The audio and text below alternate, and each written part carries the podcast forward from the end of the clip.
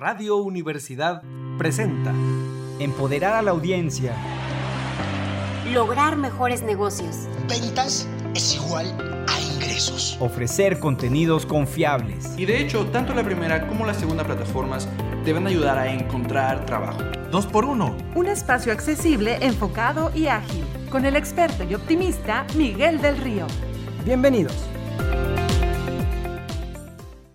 ¿Qué tal a todos? Bienvenidos a 2x1. Mi nombre es Miguel del Río. Estamos transmitiendo en vivo desde las frecuencias radiofónicas universitarias para Radio Universidad y también para nuestra estación hermana en Radio Ibero León. Un saludo hasta allá y también en vivo desde internet, desde los sitios oficiales y las redes sociales, en Spotify, en Apple Podcast, en Amazon y en todos lados a través del sistema podcast.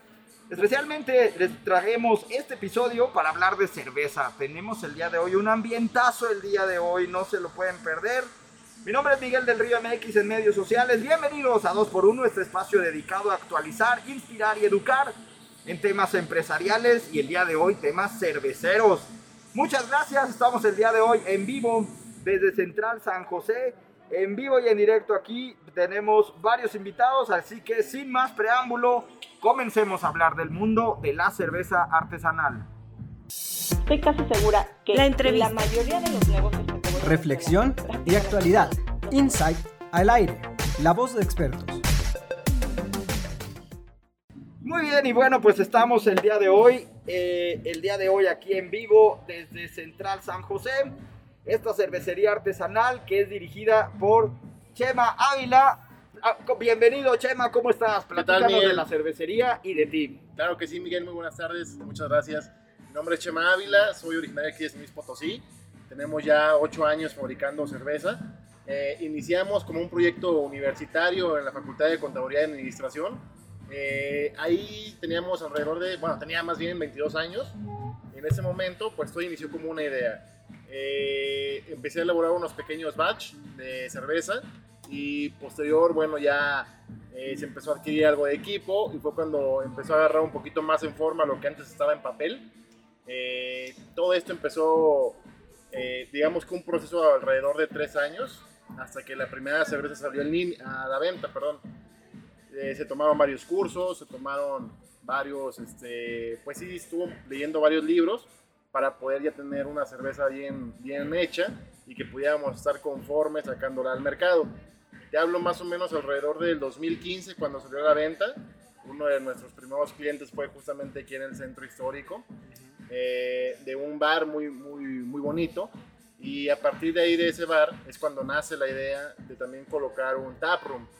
Entonces la marca migra de, de hacer cerveza hasta colocar un restaurante bar con la misma temática, ¿no? Cerveza artesanal y pues alimentos que estén acompañados y maridados bien con la cerveza. Oye, y el día de hoy nos eh, presentas varias, varias, varios estilos de cerveza. Rápidamente, ¿qué cervezas, estilos tiene Central San José? Claro que sí, mira, te presento aquí nada más algunos, son cinco. Elaboramos muchos más estilos de cerveza, pero estos son los que tienen ustedes enfrente. Empezamos de izquierda a derecha. Tienen un estilo Kolsch, una cerveza tipo alemana, réplica. Después tenemos una American Wheat. Después tenemos una IPA. Una, la cerveza número 4 es una Brown Ale. Y por último, una cerveza de estilo Porter. Muy bien. Pues muchas gracias por recibirnos. Muchas, muchísimas gracias, Chema.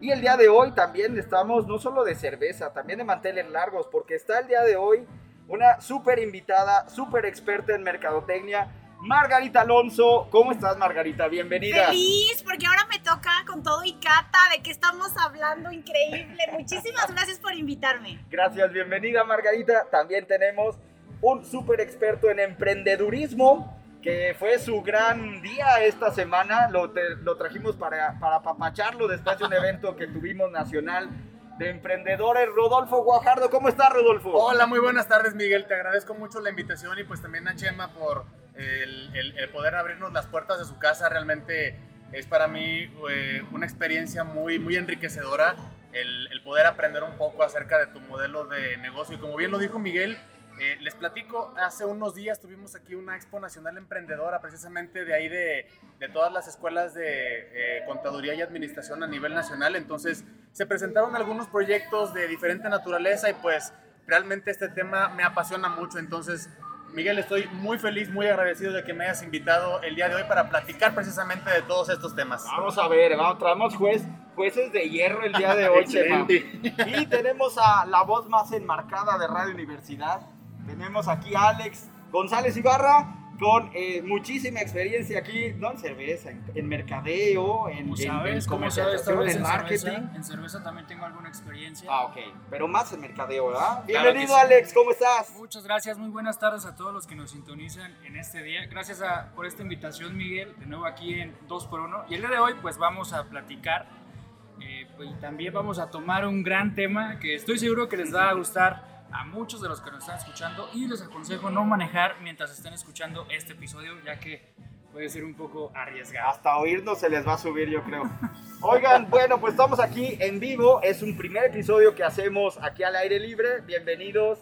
Chema, gracias por tenernos aquí. Margarita, gracias. Rodolfo, Muchas Alex, gracias. A ti, muchas gracias. y todos, sobre todo los que nos están escuchando en esta sintonía. Primero dinos, Chema, ¿de qué está hecha la cerveza y qué es la diferencia entre la cerveza industrial Claro. y esta que tenemos enfrente? Claro que sí, Miguel. Mira, bueno, la cerveza se consta de cuatro ingredientes principales. Es malta el primero, agua, lúpulo y levadura. Son los cuatro ingredientes principales que lleva una cerveza, cualquier tipo de cerveza. Y digamos que la diferencia con alguna cerveza industrial, bueno, es que se tiende a que toda la cerveza artesanal sea 100% malta. Eh, por ejemplo, alguna cerveza industrial se considera que está para abaratar un poco costos, utilizan otro tipo de adjuntos. Por ejemplo, arroz, utilizan maíz, y este tipo de, de adjuntos eh, abarata un poco los costos y se considera que ya no es una cerveza 100% malta. Oye, ¿y ¿sabes por qué te pregunto? Porque Margarita es bien fitness y Ah, ella ok. dice que hay, cer- hay cervezas, hay cervezas que engordan. Ella está Ok. totalmente en eso. claro, Ok. no, bueno. ¿Será eso? Por las harinas y todo eso que nos Pues mencionas? eh, sí traen un poquito más de calorías, pero más que nada la caloría es por la graduación alcohólica. Eh, por la graduación alcohólica es que tú tienes una vida más calórica. Entonces, que tanto la cerveza tenga por sus cereales, no, no es tanto. Entonces, va más ligado a la graduación alcohólica de Ahí cada está cheve. Margarita, para que no estés estresada. Ella ya estaba haciendo bici aquí en la que Sí, estaba ya, ya me dio más miedo porque traía yo la impresión de que era lo mismo, fíjate, ya estoy asustada. Yo vi que trae su aplicación de conteo calórico, Sí, entonces claro. ya empezaba a ver cuánto, Obviamente. cuánto me voy a limitar o cuánto me voy a Sí, exceder. No, no es cierto. Recuerden, reto, nada con exceso, todo con medida, ¿verdad? Exactamente. Oye, y a ver, este primer estilo, platícanos, este estilo ¿qué es eso? Bueno, ese estilo nace en Colonia, Alemania, alrededor del año 1800. Nace como una respuesta a todas las cervezas bávaras. Entonces, eh, es una cerveza muy interesante porque es una cerveza que es de las pocas que se considera cervezas híbridas. Es decir, su, su levadura es una levadura de fermentación alta, pero con todo el proceso de una cerveza lager. Entonces, es una cerveza muy, muy interesante porque es de las pocas ales que te sabe muy similar como si fuera una cerveza lager. Es decir, una cerveza muy clarita, suavecita, baja en, en alcohol. Entonces, así es como nace esta cheve y nosotros la trajimos aquí precisamente como la necesidad de ser un bar que muchas veces eh, te llegan clientes preguntando precisamente a lo que están acostumbrados a beber. Cervezas claras, ligeras, bajas en alcohol.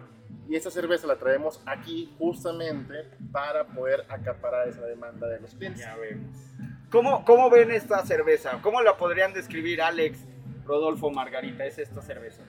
Vamos a empezar a catar las cervezas. ¿Cómo la describen? Di- Digo, precisamente se ve, yo la veo como una cerveza bien clarita, pero Este no es, este no es de shot, ¿verdad, Miguel? No, No, no es es directamente. ¿a qué sabe? Platícanos, Chema, ¿qué sabe? ¿Qué Sí, nota ¿qué, sabe? qué tendríamos que notar? Claro, mira, es una cerveza ligera, es translúcida, es una cerveza que trae sabores más concentrados a malta, ligeros sabores dulces. En el aroma casi no van a percibir nada más que sea pura malta. Para los que les gusta mucho la cerveza común y corriente comercial, ¿qué sabores debe de notar en esta cerveza? Sa- Sabe a una cerveza muy clara, muy ligera, eh, pero ¿cómo saber si es, o sea, qué le da lo artesanal, qué le da el toque específico? Claro, mira, de primer traguito ustedes luego lo van a percibir, van a decir, no, esto definitivamente no es ninguna de las marcas que estamos acostumbrados a ver en una tienda Sí, de autoservicio. Sí, sí. Sin embargo, sí es una cerveza ligera y, y sabrosa, ¿no? Entonces, aquí tenemos muchos clientes que vienen pre- preguntando precisamente por esas cervezas. Y una vez que prueban esta, dicen, oye, no, espérame, está muy sabroso, está justo lo que estoy buscando, que me refresque y no quedarme abrumado con los sabores. Porque tienen como esa experiencia a veces, que toman una cheve artesanal y se quedan ligeramente abrumados en paladar con esos sabores, a lo mejor muy tostados o muy amargos o muy aromáticos.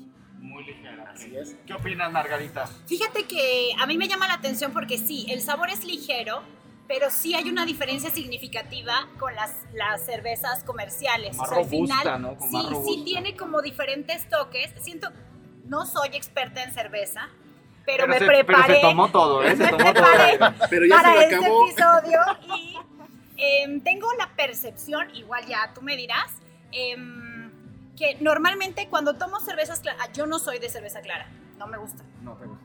Y siento que esta tiene un plus, o sea, tiene, tiene como notas de sabor que hacen que no sea lo aburrido de la cerveza clara para mí. O sea, pediría sin problema una más oscura, pero eh, sí se nota artesanal, sí sientes como ciertos acentos de sabor. No soy tan experta para decirte un toque de... No, pero sí se siente una Tabaco, diferencia. cacao. Exacto, sí siento una diferencia. eh, aunque sea a lo mejor la propuesta más ligera que tienes, ya sabe a cerveza Se siente con artesanal. mucho carácter. Sí, sí, Claro. sí, completamente. Rodolfo, ¿y tú qué opinas para los emprendedores? Fíjate que, bueno, de- realmente a mí lo que me llama eh, la, la atención así como de primera instancia es el olor también, porque tiene un, un acento muy característico que sí lo puede como diferenciar en cuanto a la cerveza que podemos encontrar eh, regularmente pues en, en otro tipo de, de comercios, ¿no? Este, pero, pero aquí, Chema, realmente a mí lo que me, lo que me interesa eh, preguntarte en este aspecto, porque me llama mucho la atención desde el punto de vista del, del emprendimiento, eh, ¿cómo, ¿cómo surge realmente esta, esta inquietud este, de, de poder diferenciarlos en diferentes eh, sabores, este, colores? Porque el color incluso se ve así como que bastante clarito, bastante bonito. Este, ¿cómo, ¿Cómo surge esto, esta, esta idea? ¿Cómo la llevas a este plano? Platícame. Claro, eh, bueno, todo nace digo, en la universidad como proyecto y buscamos que tengamos una cerveza para cada tipo de persona. Es decir, eh, yo sé que no todas las cervezas son para todas las personas, yo sé que algunos prefieren un poquito más cargadas en alcohol, obscuras, claritas, entonces así nace nuestra idea de hacer como lo más, desde lo más básico hasta lo más complejo en todas las cervezas, para poder acaparar la mayor cantidad de público posible y no centrarnos simplemente en un solo producto o dos productos. Y esta cerveza yo creo que tiene un, este, una mayor aceptación entre una mayor audiencia, bueno, en, una mayor, este, en un mayor público, ¿verdad? Sí, sí, claro que sí. La verdad es que afortunadamente, digo, nosotros aquí en el Taproom ya tenemos eh, casi tres años, abrimos en febrero del 2020, Ajá. cerca de la pandemia justamente, y pues siempre abríamos con la incertidumbre, ¿no? De saber si le iba a gustar a los clientes tu producto, pero ya estaba muy, muy bien este, calificado en diferentes bares de aquí de San Luis y de otros estados. Y cuando aperturamos, pues sí, fue de mucho gusto para las personas y la verdad es que pues estamos muy orgullosos de todo lo que estamos haciendo y la verdad aquí eh, yo por lo regular estoy casi todo el día eh, mientras está abierto entonces no hay nada más bonito y satisfactorio que escuchar de boca en boca y de la persona que está consumiendo que de verdad le gusta lo que tú estás haciendo. Excelente. Miguel, yo hasta este momento nada más he probado una sola cerveza de todos los hombres que tenemos aquí y yo estoy fascinado. Realmente, entonces... Ya, me- se- me- ya se anda cayendo aquí de la silla. Sí, hombre, disculpe. Alex, ¿tú qué opinas? Esta es la cerveza que más se consume en el país. Este estilo de cerveza son los que más se consumen porque son ligeros. ¿Cómo lo ves tú? Es muy ejemplo? suave, es muy ligera y muy rica. Es algo, pues bueno, como ya lo comentaron los demás, creo que Chema también tocó un punto muy importante que es la publicidad de boca en boca, que es yo creo que la más importante porque tienes a tus consumidores. Entonces estás jalando de un consumidor, te vas y jalas a más de cinco consumidores. Claro. Es muy suave, es muy tranquila, como para estar un ratito en la tarde, agradable, comiéndose una hamburguesa con los cuates y, y- y no sientes como que ese saborcito amargo en la garganta que después puede ser un poco eh, desagradable. Muy bien. Chema, ¿cuál es el siguiente? Porque nos quedan seis minutos antes de ir al corte. El siguiente se parece, se ve un poco más ámbar este estilo. Pero a ver, platícanos cuál es. Claro que sí, Miguel. El siguiente estilo se llama American Wheat. En realidad este estilo es el primero con el que empezamos nosotros. Fue la primera cerveza de línea de San José. Ah, correcto. Muy bien. Entonces es una cerveza bien interesante porque es una cerveza de trigo. Es mitad trigo, mitad malta de cebada. Y esta cerveza ustedes van a encontrar notas más aromáticas y un poquito aciditas generadas por el trigo. El aroma de esta cerveza es un poquito más floral, es más eh, citricón también. Y la intención de esta cerveza es una cerveza bien veraniega, que te puedes tomar cuatro o cinco vasos y que no te sientas para nada. ¿Ya oíste, Margarita? Pero- ¿Veraniega como yo? ¿A eso te refieres o qué? Entonces, pues sí, es una cerveza de 5 grados de alcohol y la intención es esa, que te puedas refrescar y tomar 4 o 5 de jalón. ¿Qué opinan? ¿Qué opina el público? Yo la verdad siento la diferencia. Desde que lo estás viendo es un poquito menos cristalina. O sea, a lo mejor no cambia demasiado el tono, pero sí la parte de lo cristalino. Me llamó mucho la atención hace ratito que Rodolfo comentaba los aromas, porque resulta que en la mayor parte de las investigaciones de mercados relacionadas con cervezas artesanales es uno de los elementos más importantes para el consumidor mexicano. El primer lugar es el precio, evidentemente. El segundo es la intensidad del amargor, pero el tercero es la intensidad de aromas. Eh, tan solo un poquito antes de empezar a revisar el nivel de espuma y hasta el final el grado de alcohol. Entonces se me hace bastante interesante eh, el hablar de los aromas porque resulta algo fundamental cuando el Súper consumidor, sensorial, sí, súper cuando el sensorial. elige, por supuesto. Y es que en radio esto no se puede replicar, pero de verdad es que hasta los colores, la espuma, todo ese tipo de cosas influye. ¿Qué opinas, Alex? Yo opino que es una, eh, pues, es un saborcito, sí, distinto al que ya habíamos probado antes. Eh, sí tiene un colorcito un poco más opaco, pero se presta también para un buen momento de relajación. Yo ya con este creo que sí como que me siento un poquito ahí. Sí. Más veraniego. Yo creo que lo voy a dejar hasta el tercero porque no quiero saber qué va a pasar después. Ahora, también, ¿qué tan difícil para un emprendedor? A lo mejor Rodolfo aquí tiene la duda, pero aquí se la voy a ganar, porque desde ahorita que dijo, me vino a la mente, ¿qué tan difícil es para un emprendedor diversificar tantos estilos? ¿O hay uno que sea más difícil? Eh, bueno, básicamente lo complicado, pues sí es, eh, además de los proveedores, sobre todo porque es producto que viene de otro país.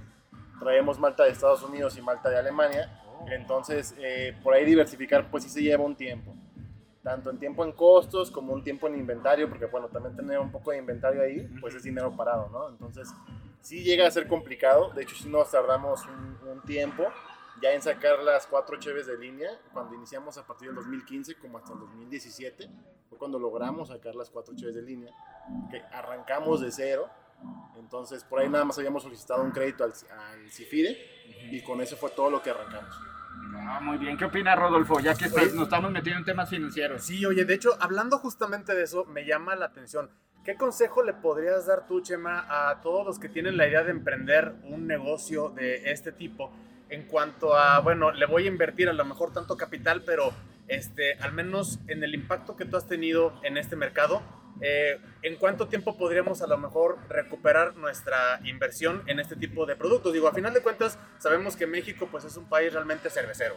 Entonces, este, yo creo que a lo mejor el poder incursionar en este mercado sí tiene sus riesgos, obviamente, pero pues a, a lo que muchos le tenemos miedo es a meterle lana, ¿sabes? Entonces, ¿qué, qué recomendación nos podrías hacer o, o- o qué consejos o desde tu experiencia para poder este, meternos en esta clase de temas, Chema? Claro. Bueno, eh, con respecto a la recuperación de la inversión, va- varía mucho del capital con el que se inicia. Sin embargo, nosotros alrededor de dos años y medio nos tardamos ya en recuperar lo primeramente invertido. Dos años y medio. Más o menos. Ajá. Después de ahí, nosotros continuamos pidiendo créditos y créditos y créditos hasta que llegamos a un punto donde ya los créditos pues no eran necesarios. Simplemente de la misma utilidad utilizábamos reinversión, reinversión, reinversión. Y actualmente, al día de hoy, eh, casi no manejamos eh, utilidad. Todo, todo el tiempo lo estamos reinvirtiendo. Claro. Sí, claro, claro. todo el tiempo. No, y es que, y es que sabes que, y, y perdón Miguel, este, a, mí, a mí hay algo que me está gustando ahorita de este, de este espacio, que no es solamente la cerveza, sino todo el ambiente, o sea, toda la experiencia Sí. de... de- Y espérate la comida, pero todavía no llegamos a es, que, es que quería llegar a eso, pero mejor me espero. Eso es después del corte. Órale, va. Oye, antes de irnos al corte, rapidísimo, Chema. El tercer, el tercer estilo, ¿cuál es? El tercer estilo es un estilo IPA, India Pale Ale. Es una chela color eh, ámbar. Es una cerveza que se caracteriza ahora por el contrario de la primera cerveza. Es una cerveza muy aromática y es una cerveza que se caracteriza por ser mucho más amarga. En los aromas van a percibir aromas como a maracuyá y mango. Es una cerveza muy, muy, muy este, afrutada. Y es una cerveza bastante, bastante interesada. Es lo más... ajá. Sentí emoción y me desbordé. Perdón, perdón, perdón. No manches, está increíble, pero sigue hablando, por Esta es favor. de las cervezas más consumidas al norte de, de América. Ya. Entonces, aquí en México está marcando mucha tendencia este tipo de cervezas y cervezas muy lupuladas. Oye, sabe muy ácida. Sí. Ajá. Y, pero es, una, es un sabor que yo he visto que está muy de moda ahorita. Ajá. ¿Por Sí. qué? Es generalmente generado por el lúpulo. Todo eso, si tú te refieres como... a Y Exactamente. sí sabe a maracuyá. ¿Sabes qué? Que hay un, hay un tipo de cerveza que... mm, De entre lo ácido y lo aromático sí hay como una ligera diferencia. Ajá. Ácido lo podemos tomar como limón, Ajá. como darle un sabor, a- un trago a un limón, limón recién partido, Ajá. y hay otro que es como cítrico. Esta cerveza está más, caracteri- más orientada. Cascarita. Ah, exactamente. Vas a encontrar cáscara como de naranja. Vas Exacto. a encontrar como muy cítrica la cerveza. Sí. Yo había probado en alguna ocasión, algún, en alguna cata, una cerveza tipo Weizen Ah, claro. y me recordó muchísimo a esa cerveza. El maridaje era específicamente con mariscos y funcionaba súper No, bueno bien. que Margarita no sabe nada. ¿eh? Perdóname, perdóname, soy una profesional. Yo vengo preparada. ¿De qué me estás Una hablando? cerveza, la base de todos los ingredientes es como si fuera una Weizen. Qué maravilla. Pero la levadura se utiliza levadura americana y eso lo convierte en una American Wheat, o cerveza americana de trigo. Ah, si la levadura fuese entonces de dónde sería si la levadura Weizen. fuera alemana, sería una Weizen. Estoy muy emocionada. Ya la vimos. Muy emocionada. Está aprendiendo mucho. ¿Qué No, opinas? totalmente. Oye, ahorita ya que estamos entrando en, en- en temas a lo mejor un poquito más fuertes en cuanto al sabor, digo, obviamente aquí los paladares pues deben de ser a lo mejor más este, conocedores en cuanto al tema, ¿no?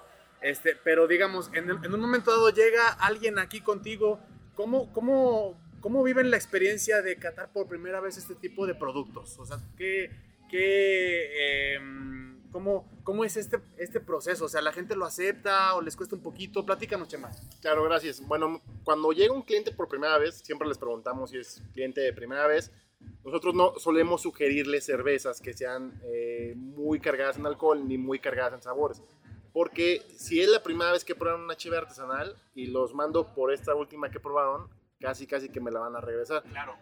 Simplemente al, fin- eh, al inicio les sugerimos siempre la Kolsch o la American Wheat de entrada. Siempre, siempre. Una vez que pasan por estas dos, ya les podemos empezar a sugerir las demás. Por la, la tercera sugerencia que les hago es la cuarta cerveza. Y una más, Miguel. Yo no fui. Yo.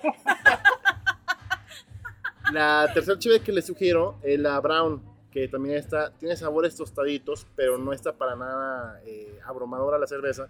Entonces, ya por ahí más o menos empieza a entrar. Cuando es un cliente que visita por primera vez, pero que ya ha probado chive artesanal, pues ya les pregunto más o menos qué intención traen o qué sabores les gustan. Si de plano no me saben contestar nada, pues inicio preguntándoles si les gusta el café. Si les gusta el café, estoy seguro que les va a gustar la última cerveza porque tiene notas muy tostadas como a café. Lo que dices es bien interesante. Entonces empiezas con una pregunta así de que, a ver, tú vienes por algo, yo te ofrezco esto, pero a partir de lo que el cliente ya tiene como conocimiento previo, ¿verdad? Claro. Ah, muy bien. Pero Eso hagan es un gran tip para los emprendedores, ¿eh? No, no, solo quería decir, seguramente van a hacer ojos porque hay que cortar, porque siempre me pasa igual, pero la verdad es que quiero destacar la forma en la que segmenta. O sea, para poder ofrecer el producto, aparte de exacto. conocer exactamente todas las características, el poder empatar, eh, a lo mejor gustos que de entrada no tendrían mucha relación como el café y los sabores fuertes, eh, permite sugerir algo que al final la gente salga contenta. Y eso Y me hace asociar, fundamental. y sí, asociar sí, totalmente. Eso me parece una excelente estrategia de venta basada completamente en la segmentación del consumidor. También toca un tema muy importante, Chema, que es cómo educar el paladar del consumidor para que se vaya acostumbrando a diferentes sabores de la cerveza. Practicando y practicando. Exactamente. Por mí no hay problema de practicar y practicar, ¿eh? Salucita, madre. Vamos a un corte. A ver, aquí Alex nos va a mandar al corte. Sí, a ver, este, ya después de esta cervecita ya estoy un poquito mal, Miguel. Estamos llegando a la primera mitad. O sea, espérame, me encanta Bueno, que fuiste el del tomar responsable y ya estás el que es el peor. Ah, pero pues no voy a manejar, Miguel. Nuestro programa les agradecemos la sintonía de su programa 2x1. Vamos una pausa y regresamos con la segunda parte. Ay, Miguel, agárrame. Ay, ay, se cae, se Aquí cae. en Central San Fue José. 3 por 1. ¿Qué? 3 por 1, exacto. Nos va, que- bueno, va a revelar todos los emprendedores. Estamos en vivo en Central San José. Muy bien, estamos de regreso, estamos de regreso aquí en Central San José. Bueno, yo ya no sé cómo voy a acabar el día de hoy aquí con este tema, porque ya, está- ya no solamente me dieron ganas de emprender, me dieron ganas de venir otra vez y volver a emprender, ¿cómo no? Chema, nos quedamos en, una, en un cuarto estilo, pero antes Rodolfo tenía una duda y Sebastián, aquí el sobrino de Rodolfo, tenía una pregunta muy importante. ¿Por qué son de diferentes colores las cervezas que de diferente estilo? ¿Por qué? Claro, bueno, cada estilo marca tu tonalidad de color, pero eh, cómo llegas al color en una cerveza se llega por el tostado de la malta. Todas las maltas bases tienen un tostado y ese, ese tostado de la malta se convierte en un tostado ya de, de malta de especialidad. Lleva diferentes tostados en hornos gigantescos donde tuestan más de miles de toneladas de malta al mismo tiempo. Y esta tonalidad le genera notas como a caramelo, a chocolate, a café. Son ¿Y los diferentes. colores? Y los colores que al final van a pasar a la cerveza.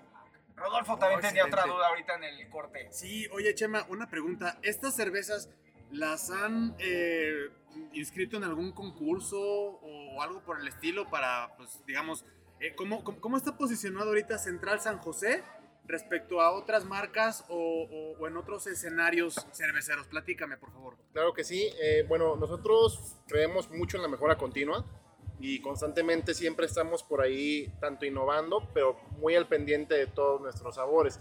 Entonces sí nos hemos inscrito a diferentes competencias. Nos hemos inscrito a una que fue eh, en Chile. Y esa cerveza, es, bueno, cuando mandamos la cheve para allá para Chile, nos calificó uno de los jueces más importantes a nivel mundial, lo cual nos incentivó mucho a mandar a competencia las cheves. En esa ocasión, en 2018, mandamos la cerveza Porter, que es la última, a la Ciudad de México, en la Copa Cerveza MX, y ahí en la categoría de Porter Americanas obtuvimos un tercer lugar a ¡Ay, nivel nacional. felicidades! ¡Felicidades! Muy Gracias, bien. gracias. Todavía no llegamos a esa, no spoiler. No llegamos todavía a esa, pero se ve bien buenísima. Gracias. Sí. Bueno, pues el cuarto estilo se llama Brown Ale. Es A una ver. cerveza color ya como marrón. Es translúcida la cerveza. Van a encontrar O sea, ligeras. pare- parece el licor de tu abuelito. O sea, para los que no están viendo. O sea, parece un licor. A ver. a ver Pero ya, se tiene- siente la diferencia. ya está más calientita. ¿Cómo se llama el estilo? ¿Cómo se llama el Brown estilo? Ale. Brown Sí. Ale. Es una cerveza ya tiene un poquito más de alcohol, tiene 5.8 grados de alcohol y van ustedes a percibir ligeras notas ya más tostadas como a caramelo en la cerveza. Entonces es una chela bastante... Qué rica. Sí, está buenísima. 5.8. 5.8 grados de alcohol. ¿Qué graduación tiene la cerveza promedio que encontramos en cualquier tienda? Eh, alrededor de 4%, 4 a 4.2 me parece. Pues no parece así como eh, realmente no es mucha la diferencia, pero se siente, ¿verdad? Sí, sí se siente. Ya El después de dos, tres está vasitos pesado. ya lo sienten.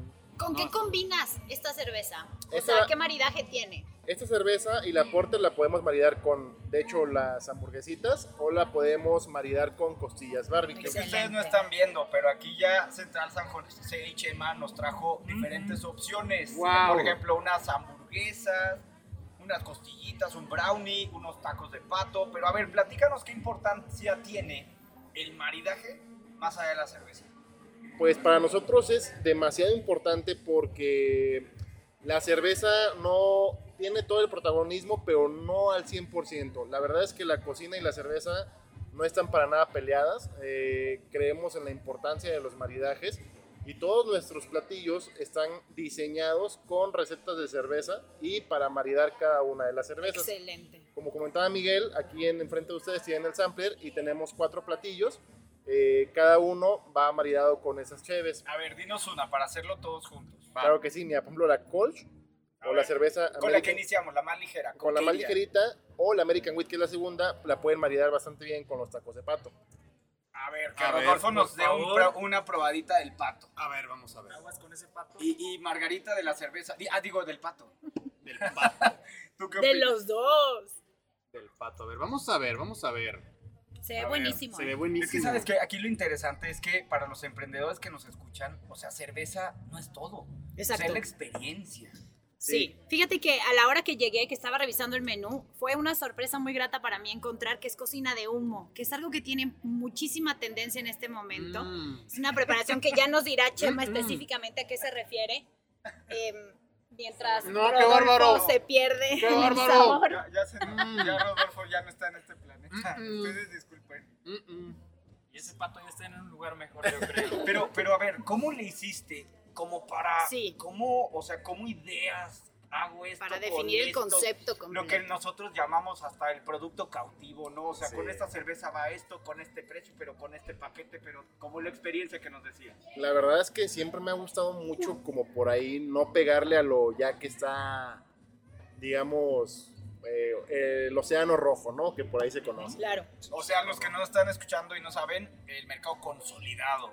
Exactamente. Entonces, eh, cuando iniciamos todavía nosotros hace tres años, creemos que todas nuestras chelas tienen carácter y el carácter se hereda. Entonces, la cocina, toda la cocina es heredada. Y de la misma forma en que cocinaba mi abuelo en anafra y a leña, quisimos Excelente. traerlo para acá. Entonces, así para nosotros nace la cocina de humo, que posteriormente se convierte en una cocina en tendencia. Toda la cocina que nosotros tenemos aquí la ahumamos en un proceso de, bueno, varía mucho el platillo, pero de Muchas 2 horas, a ¿no? 6 horas, ajá. Y utilizamos diferentes tipos de leñas, mezquite, encino. De repente también por ahí nos gusta hacer muchos experimentos, no tenemos todo, digamos que al 100% ya establecido. A veces nos dan ganas como de meter otro tipo de leña. El otro día nos aventamos unas costillas con leña de agave. Entonces, estaban muy, muy sabrosas. A ver, vamos a ver. Está buenísimo, de ¿Qué, verdad. qué opina Rodolfo? No. Fuiste juez in- in- inquebrantable esta No, semana qué- de emprendedores. Qué barbaridad, esto realmente es una experiencia cuasi religiosa, Miguel, déjame decirte. Porque sabes que lo que nos, lo que nos está comentando es precisamente eh, algo que trasciende el únicamente venir a consumir una cerveza, o sea, es algo holístico. La combinación de los sabores, la tradición de lo que nos está hablando ahorita Chema, este, no, guau, es algo indescriptible. Perdóname, me quedé sin palabras, honestamente. Es que tiene mucho sentido, porque para la gente que a lo mejor no es tan fan de la cerveza, que también hay un segmento importante, Claro. lo puedes mantener en el establecimiento ofreciendo una propuesta de menú tan específica y al mismo tiempo compatible con el resto de los productos. Entonces, yo creo que este concepto está bastante redondo. Em, buenazo, buenazo, buenazo. Sí, totalmente. Sí, Muy además de, de la cheve, bueno, también gusta mucho innovar en todo. También acabamos de crear hard seltzers. Y ahorita para toda la tendencia que está en coctelería, tenemos coctelería de autor, pero todo con cerveza artesanal y toda la coctelería está con hard seltzer. Entonces, ahorita por ahí Randy, si ustedes gustan, les puede preparar algo. Tenemos cócteles sin alcohol y cócteles con alcohol, Ah, pero todo es con. Y cerveza artesanal y con hard seltzer. Excelente tendencia, Muy bien, muy, bien. Y luego, a ver, y luego, por ejemplo, ¿cuál otra? Es más, vamos a acabar todos los estilos. Ajá. Sí, y ya sí, nos sí. ayudas a saber cómo es la experiencia del maridaje, para que todos aprendamos Claro que del sí. estilo y del maridaje. Porque la última es la premiada, ¿no? A ver, sí, la Sí, última. La última es la que nos va a tumbar. La No IPA, la, la IPA la pueden acompañar con la IPA la pueden acompañar con las hamburguesitas. Es una hamburguesita de blue cheese. A ver, ok, esta. Ajá. La A ver. IPA fue la que... Va La Margarita, va. Margarita.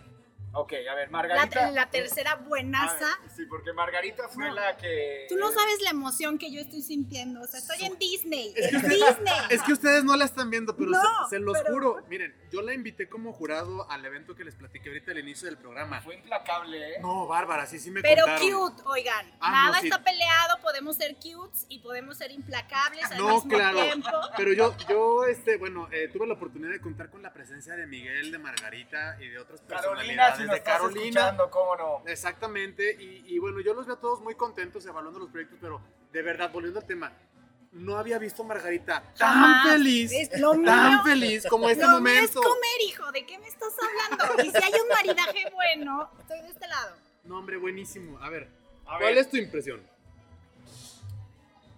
Lo ideal es darle un mordisco a, a la burger y después darle un traguito a la Ah, o sea, cerveza revés. para poder hacer. No, no, no, así correctamente. Ah, ok. Es mordisco la hamburguesa y posterior un traguito Está bien buena la hamburguesa, ¿eh? No, bueno, de veras, ¿eh? Oye, a ver, y Alex quiere preguntarte sobre, sobre cómo se hace una marca, una marca, una, ¿cómo decías? Una low brand. Es por- correcto porque, bueno, todo lo que estamos viendo aquí, el concepto, los sabores, eh, todas estas cervezas, tiene, tiene un gran eh, impulso para que sea una low brand. Y yo te pregunto a ti, Chema, ¿cómo podrías estructurar esta low brand para todos los demás, todos los consumidores que nos están escuchando. Y fíjate, eso es importante porque más allá de la cerveza está la experiencia y Es más correcto. allá de todo esto está la marca. Claro. Bueno, pues eh, la verdad cuando empezamos, empezamos desde cero y poco a poco empezamos a hacer activaciones, empezamos a hacer como que por ahí diversos tipos de, de, pues sí, vaya, de activaciones para empezar a posicionar cada vez la marca. Eh, al final la marca pues empieza a posicionar ya eh, casi casi sola. Sin embargo, ahorita como estrategias en, en redes, pues utilizamos muchos reels, utilizamos mucho este, una agencia que por ahí estamos pagando, que es la que nos lleva toda esta parte. Utilizamos mucha fotografía y principalmente pues este, estar ahí constantemente día a día para generar una... Hay un saludo a todos los que están escuchándonos desde las agencias, ¿eh? Muy bien, muy bien. Muy Entonces, bien. ¿tú crees que eso es importante, tener una buena difusión de todo esto que tienes en el restaurante para poder lograr tener esta satisfacción de tus consumidores o también dentro de tu eh, restaurante tener este, pues, un lugar muy agradable para lograr ser una dobra? ¿no? Sí, sí, sí, claro que sí. De hecho, tenemos como por ahí mucha difusión por afuera y ya que estén aquí, les creamos una experiencia completa ya a todos los clientes para que esa misma experiencia vayan y la compartan con todos sus conocidos. Y hasta el momento, pues nos ha funcionado bastante bien. Está deliciosa la hamburguesa. Esto ¿eh? es un tesoro escondido, jóvenes. Yo la verdad nunca No había venido, no sabía de este lugar, pero esto está impresionante de verdad. Eh, a mí me gustaría muchísimo que fuéramos con la cerveza ganadora, porque no pienses que lo he olvidado. Ya está que no puede. Yo tengo un no objetivo, ¿eh? jóvenes. Claro, Yo no me claro. puedo distraer de, de mi objetivo final, por favor. Nada más poquito antes les paso la de la Brown. La Brown se acompaña con costillas barbecue. ¡Ah! ¡No! Mi grito de. Ánimo. Son, son costillas que se elaboran con un eh, Vas, también Rodolfo, que en la misma receta lleva cerveza Brown. Hacemos con ese el rub. O sea, las costillas traen cerveza. Sí, de hecho todo Wow. lo que ustedes están comiendo lleva cerveza en la receta. Ah, súper bien. Sí. El agua también. Súper Ah, bien, oye. ¿Con Entonces, cuál va esa? Con la cerveza Brown. Con, Con la, la cuarta Brown. cheve, Está ajá. más oscurita, no tan oscura, No pero tan como oscura. cafecita. Exactamente. Lleva un buen maridaje, tiene como que ligeras notas ahumaditas que van bastante, bastante bien. Empieza el A ver. Alex, Alex va a ser el, el catador el día de hoy. A Ahí ver. va a tomar aquí su plato y nos va a decir. Ahí va, ahí va, ahí va. A ver. Ahora, ¿qué tanto para un emprendedor esto puede incluir un... Ya nos dijiste todo lo que como financieramente requiere, ¿verdad? O sea, Sí. solo saber cerveza no es suficiente. ¿Qué tan importante ahora tú, a la distancia, Chema, cuando diseñas una nueva cerveza, tienes que diseñar todo el contexto de consumo? A lo mejor es una cerveza que tú quieres o que está de moda, pero necesitas pensar en paquete. ¿Cómo eso? ¿Qué nos puedes decir sobre ese proceso? Claro que sí, Miguel. En Mira, lo que, en lo que aquí Alex tiene los ojos en blanco comiéndose las costillas. mira, hay muchos estilos que están en tendencia en Estados Unidos y que se están adoptando ahorita aquí en México. Sin embargo, eh, siendo realistas, no todos los estilos están adaptados a los paladares mexicanos y al paladar potosino. Sí. Por ejemplo, hay un estilo tendencia muy fuerte que es una neipa, o hay estilos como hazy IPAs, que son mucho más amargos y alcohólicos. Sin embargo, eh, no siempre son los más buscados por la gente. Ahí les hablan Entonces- alcohólicos, ¿eh? Nosotros, eh, digo, además de la pasión de la cerveza, pues también buscamos que sea negocio, ¿no? Porque, pues, además de la pasión, pues, Qué importante esto que acaba de decir Chema. No lo quiero dejar pasar porque Miguel está en otro mundo después de haberse comido las creo costillitas, que ya se pero nos fue. sí, ya lo perdimos muchísimo, pero esto que acaba de decir Chema, sí quiero retomarlo porque creo que es de las cosas más relevantes. No solamente es que te guste a ti el producto, Sí, no solamente es que em, te vuelvas obsesivo en la intención de que tu negocio funcione, hay una combinación entre lo que la gente quiere y lo que tú quieres ofrecer. Claro, tienes que estar muy, muy atento a las tendencias. Total. Tienes que estar muy al pendiente del entorno. Sí, porque el entorno te puede pegar eh, en la parte, este, digamos, a favor o en contra. Entonces tienes que estar muy al pendiente de eso. Y la verdad es que nosotros decidimos que todos nuestros estilos sean más o menos estilos similares, estilos americanos. Porque por lo menos aquí el estilo eh, potosino, el paladar potosino, no todavía está tan eh, ambientado con el tema de la cheve. Sacamos cervezas muy lúpulas, pero únicamente de temporada.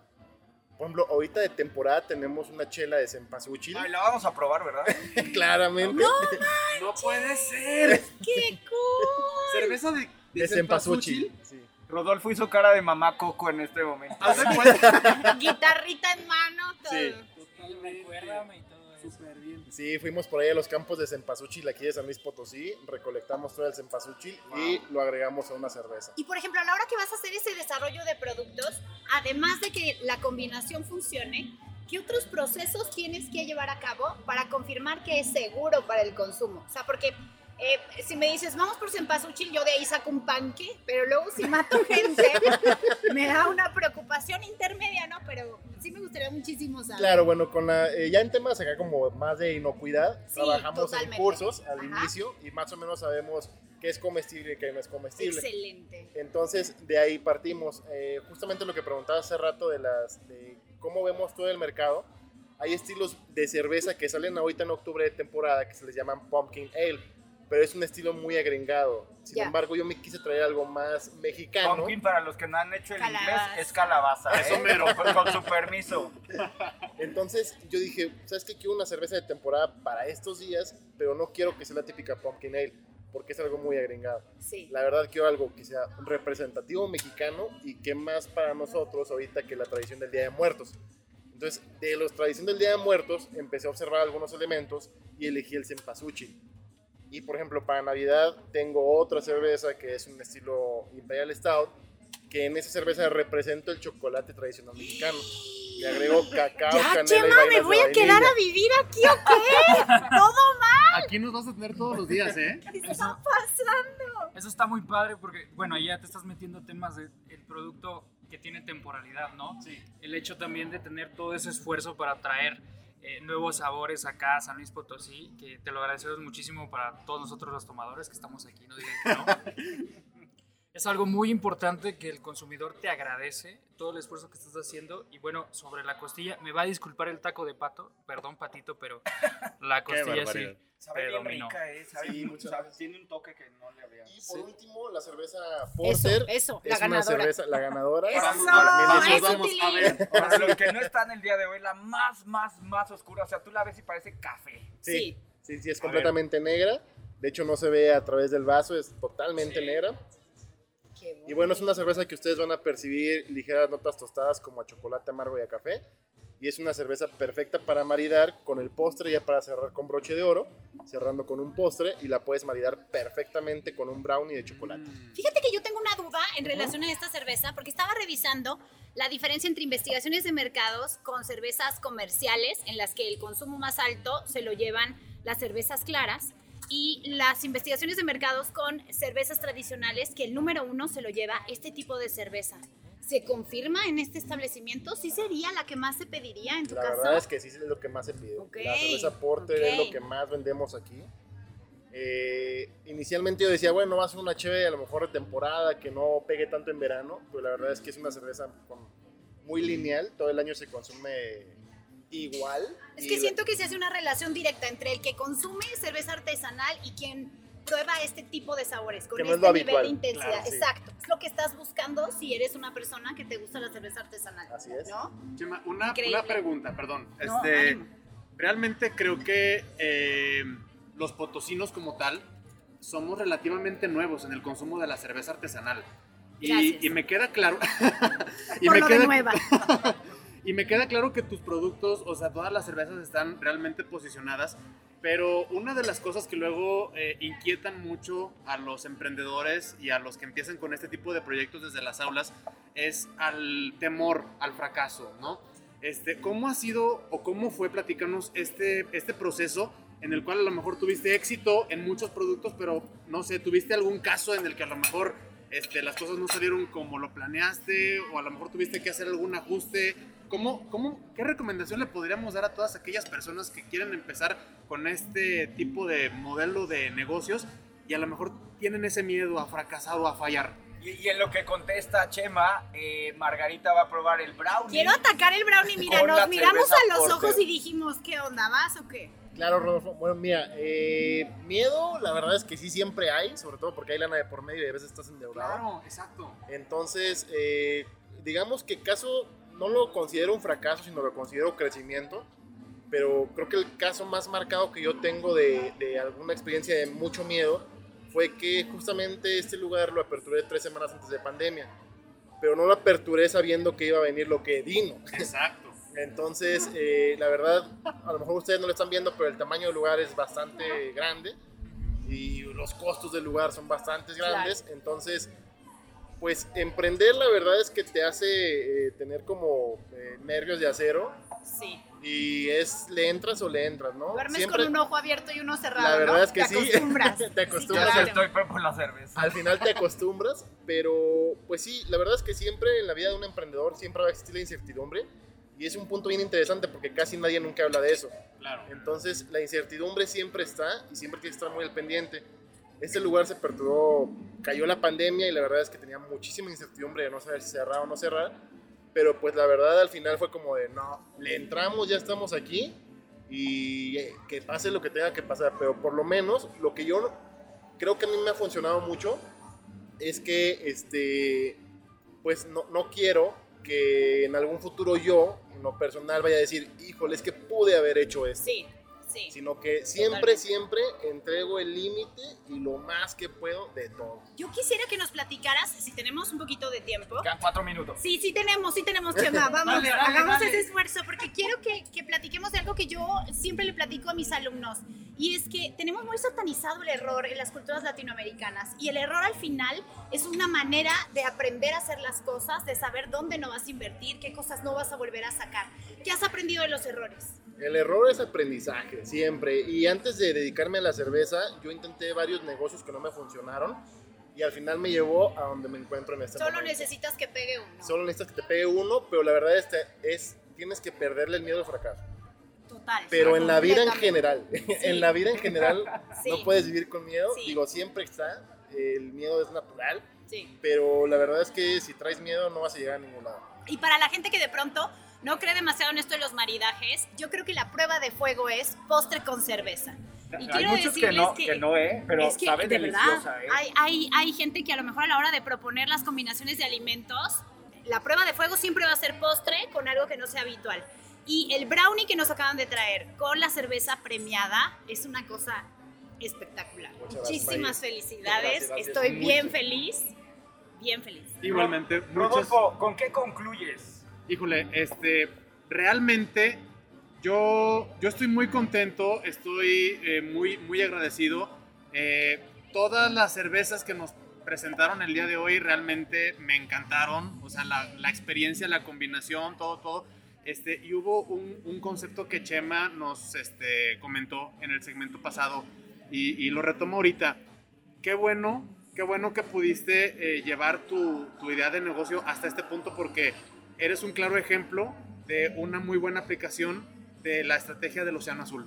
Y muchas felicidades, realmente. ¿Dónde podemos hallarte, Rodolfo? Yo ya vivo aquí, pero si quieren buscarme.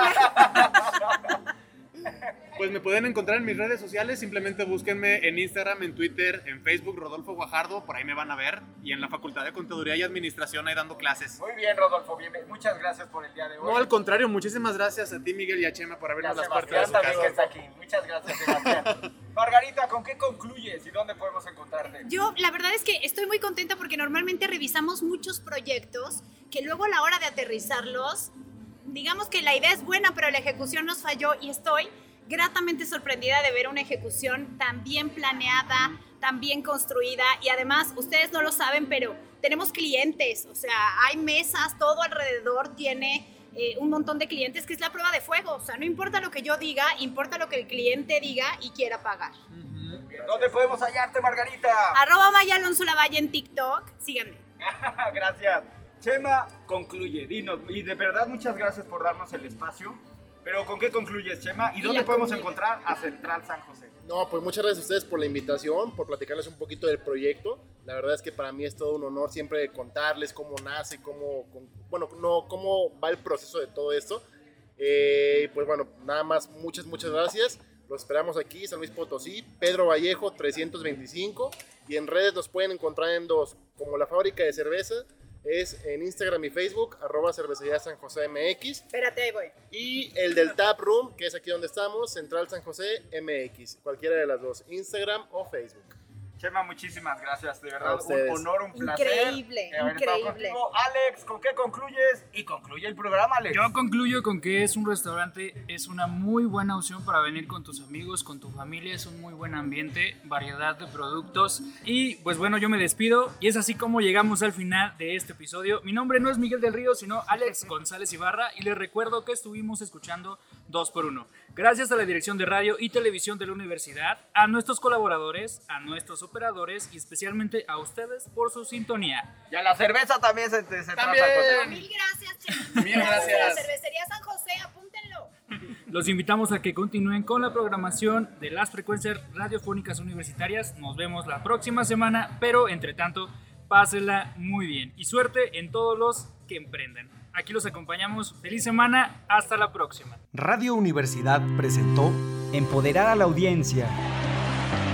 Lograr mejores negocios. Ventas es igual a ingresos. Ofrecer contenidos confiables. Y de hecho, tanto la primera como la segunda plataformas a ayudar a encontrar trabajo.